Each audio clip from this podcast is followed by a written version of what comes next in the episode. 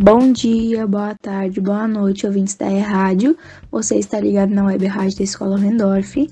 Eu, Lilian, vim aqui fazer a locução para vocês de novo, vim tagarelar porque eu gostei. Só que dessa vez eu vim acompanhada da minha colega Sara da rádio também. E logo mais ela vai estar papeando aí junto com a gente. Oi, pessoal, aqui é Sara. E esta semana, Gabi, qual será a nossa entrevistada?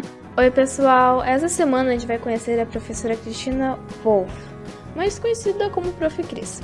Ela é professora de matemática dos anos finais e veio bater um papo com a gente. Bem-vinda, prof. Por que escolheu ser professora? Eu tinha a minha madrinha, que era professora, e eu vi aquele universo dela de planejamento, de execução, de confecção de todo o material, de quanto ela estudava. E sendo aluna, eu achava que ser professor era ser um ser muito grandioso. Como é dar aula para os anos finais? Dar aula para os anos finais tem tudo a ver e ao mesmo tempo nada a ver que dar aula para os, os pequenos. São necessárias várias vezes falar a mesma coisa, agir de forma correta, porque assim como os alunos pequenos, os alunos de área também são educados e ensinados através do exemplo. Modifica-se um pouco as atitudes, a cobrança, mas é desafiador porque cada adolescente vai se tornando né, um adulto e vai começando a ter as suas próprias ideias. E não moldar, mas colaborar com essa nova visão de mundo é muito importante. O que despertou o teu gosto pela matemática? O meu gosto pela matemática veio pelo desafio. Era era certo que depois que eu acabei o magistério, eu gostaria de fazer uma licenciatura não gostaria só de trabalhar com os alunos pequenos e eu deveria escolher então qual licenciatura seria mais apropriada para mim. E eu escolhi aquela que me desafiou mais, aquela que talvez nem eu pensei que eu fosse capaz, que eu também tive medo. Mas quando eu decidi, eu eu fui de encontro, eu me esforcei muito eu batalhei muito para conseguir fazer todas as atividades e dar conta de uma lacuna muito grande que o magistério me deixou, já que ao estudar, né, para ser professora de primeira a quarta série, a gente acaba aprendendo muitas coisas a respeito de didática de dar aula e as matérias, os conteúdos em por si só acabam sendo deixados de lado. Eu encontrei essa lacuna gigantesca no curso de matemática. Só aí que eu vi que eu aprendi muito pouco no ensino médio. E eu tive que correr muito atrás na faculdade. Qual é o teu conselho para quem ainda não sabe que matemática é bom, que tem medo de aprender matemática? O meu conselho para quem para quem tem medo de aprender matemática. Independente do medo, independente do que for, não só na matemática, na vida. Mesmo com medo, a gente tem que ir. Né? Vai e vai com medo. A gente só vai desbravar o caminho se chegar a enfrentar esse caminho. E eu acho que a grande maioria das pessoas tem grandes capacidades de matemática problema é que muitos criam um bloqueio e acham que não são capazes ou colocam na mente crenças a respeito de si próprios ou ouvem os outros falando que não tem capacidade. Eu acho que a gente tem que ser, não só eu como todo mundo, um pouco teimoso e provar, não só para os outros, né? Porque é o de menos, mas provar para si mesmo que a gente tem capacidade. Talvez a gente não tenha o dom, a gente não seja um aluno exemplar, Mas hoje em dia, no mundo que a gente vive, quem tem determinação, quem tem vontade, tem quase tudo. Que profissão você teria se não fosse professora? Se eu não fosse professora, eu seria policial, eu seria um, uma pessoa do, das Forças Armadas. Eu gosto, admiro e acho muito legal participar né, desse contexto e me identifico com muitas das características dessas profissões. Você é supersticiosa? Tem alguma superstição ou acredita em signos? Fui bastante supersticiosa na adolescência e acreditava muito em signos. Era como se na adolescência a gente quisesse acreditar através da boca dos outros, através da intuição dos outros ou da mentira que seja, de que a gente ia ter sucesso, de que a gente teria uma profissão, de que talvez a gente conhecesse pessoas incríveis. Com o tempo fui descobrindo que, que isso não interfere em nada, nada na nossa vida. Talvez umas pequenas características de alguns signos, sim, mas cada pessoa é um universo totalmente particular. O que você gosta de fazer quando não tem nada para fazer? Quando não tem nada para fazer, eu gosto também de não fazer nada. Mas nos meus momentos livres e que né, me motiva a fazer alguma coisa, eu gosto muito de estar na praia e de estar com a minha família. Qual é o teu lugar favorito no mundo? O meu lugar favorito no mundo é perto do mar. O que te deixa feliz? O que me deixa feliz é ter saúde, ter família, ter trabalho e ter total domínio de todas as minhas capacidades físicas e mentais, não só minhas, como as da minha família também, e poder estar com os meus uh, familiares sempre que possível. Muito obrigada, professora Cris, por sua participação nas programação. Foi um papo muito interessante. E agora, seguindo com as dicas e novidades da semana, qual a dica de filme dessa semana? Fala pra nós, Evelyn. Oi, gente. Essa semana a dica é a animação Coraline. Na história, enquanto explora sua nova casa à noite, a pequena Coraline descobre uma porta secreta que contém um mundo parecido com o dela, porém melhor de muitas maneiras. Todos têm botões no lugar dos olhos. Os pais são carinhosos e os sonhos de Coraline viram realidade por lá.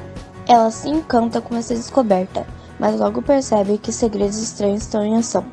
Uma outra mãe e o resto de sua família tentam mantê-la internamente nesse mundo paralelo. Este filme é de 2009 e levou anos para ficar pronto, mas a animação é perfeita. Gente, vale muito a pena assistir. Beleza, Evelyn, obrigada pela dica. E o que vocês andam maratonando nos serviços de streaming? A Mari tá vindo aí com uma dica de série bem legal. Oi, gente, a sugestão de série dessa semana é Outer Banks, disponível na Netflix. Ela foi lançada em 2020. Em uma ilha onde há pobres e ricos, John B convoca os três melhores amigos para procurar por um tesouro lendário ligado ao desaparecimento do seu pai. Essa série é muito boa, recomendo muito e vale muito a pena maratonar. Confere lá! Ótima dica, Mari. Eu confesso que eu tenho que me atualizar, gente. Que eu não vejo mais ninguém parar de falar dessa série mas, enfim, encerrando o assunto da série, vamos entrar no assunto da leitura. E eu quero saber agora, gente, quem é que tá com tudo em dia aí na leitura?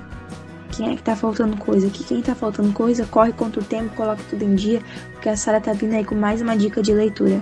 E a dica de leitura de hoje é A Garota do Lago, de Charlie Donlia. Em uma cidadezinha nas montanhas dos Estados Unidos, o suspense fica por conta da história de uma estudante de direito, filha de uma rica e poderosa família que é brutalmente assassinada. O final é fantástico, mas não deixa de ser uma obra triste. Alerta de gatilho: se você está sensível a temáticas de violência contra a mulher, não recomendamos essa leitura no momento. Muito bem, Sara. E muito bom lembrar que as obras podem ter gatilho para as pessoas sensíveis e também a faixa etária de idade na série, no filme, nos livros, enfim, gente. E outra coisa que também nos emociona muito é o esporte. E essa semana começaram as Paralimpíadas e vamos saber mais com o Vini. Conta pra nós, Vini. Fala, minha gente! Tô chegando com o Minuto Paralímpico. Esta semana iniciam os Jogos Paralímpicos em Tóquio. E o pessoal tá com sede de medalha. Já ganhamos no total 307 medalhas paralímpicas. E na natação, os atletas brasileiros já conquistaram 19 medalhas. E em 2016 foram 72 medalhas para o Brasil. E esse ano a expectativa é melhorar esse resultado. Vamos torcer! Vamos torcer muito pelo Brasil, Vinho. E até bateu uma fome aqui. Bora conhecer mais um prato preferido da galera no nosso quadro de gastronomia? A Ana tá vindo aí para falar de uma comida deliciosa. Gente, eu vim aqui para falar de um, uma comida que a galera ama.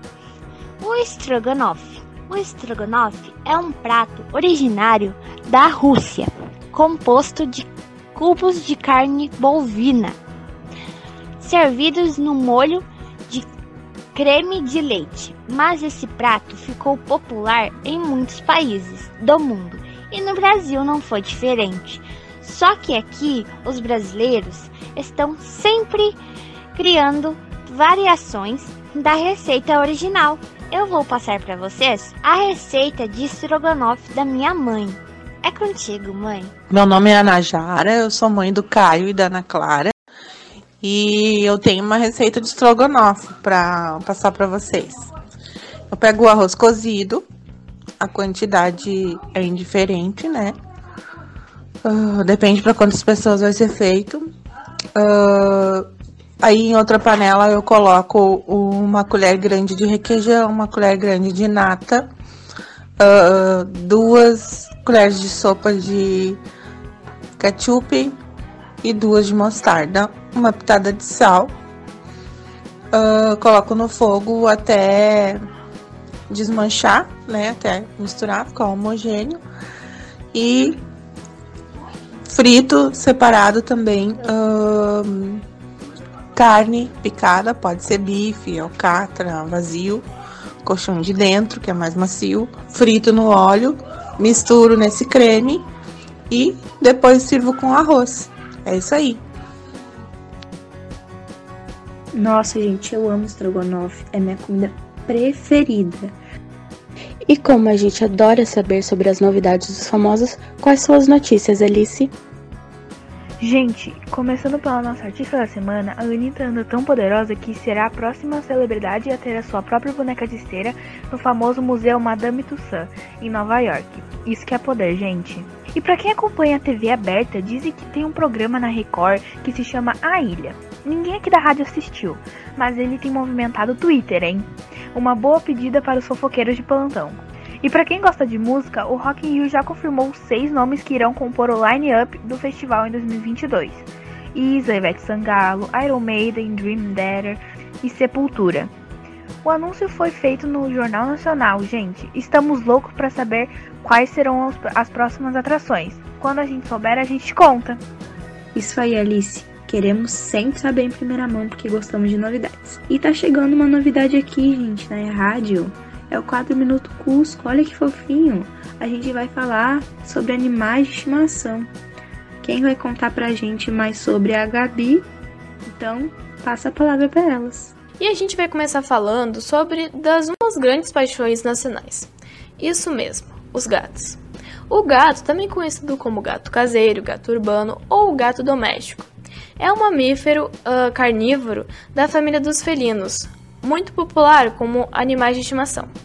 Agora eu vou te dar três dicas de cuidamento ao seu gato. A primeira delas é a vacinação e veterinária em dia. Muito importante para você ver como é que tá o seu gato, se está tudo bem com ele, se ele precisa de algum cuidamento ou alguma vacina. A segunda delas é a escovação do seu gato regularmente. Isso ajuda com que ele não vomite tantas bolas de pelo e também não tenha falta de apetite causa de tanto ingerir pelos. E a terceira e a última dica é uma coisa minha que eu acho que ajuda bastante. Que quando você vai chegar no seu gato ou você vai chegar num gato diferente, não chegue gritando, não chegue correndo. Uh, sempre tente chegar calmo e não agitado, porque isso pode assustar e pode deixar o gato com medo de você. E uma última coisa: se você quer um gato, não comprem um gato, adotem um gato. Tem vários gatos precisando de casas que são doados. Eles não precisam que você compre. Você não precisa gastar dinheiro com isso. Gente, eu amei esse novo quadro. E vocês, o que, que acharam? Mas enfim, gente. Espero vocês na semana que vem, porque por hoje é só. E eu espero que vocês tenham gostado de me ouvir tagarelar mais um pouquinho. Se você trazido companhia, também espero que vocês tenham gostado. Espero que vocês tenham gostado do programa, né? De tudo. Enfim, gente, estou me despedindo. Tchau e beijinhos. Episódio 9 Escola Hohendorf Trilha sonora Josh Wooder Disponível em joshwooder.com Locução Redação Vinícius Martins Alice Ramos Leandra Ferreira Lucas Ramos Mariana Tramontim Evelyn Abreu, Ana Carla Giacomelli, Laura Paiva, Lirian de Carli, Sara Sandy, Gabi Pacheco, Professora Lu Domingues, Participação Especial, Diretora Carla Rodrigues. Esta é uma produção pedagógica sem finalidades lucrativas. Solo do agosto de 2021.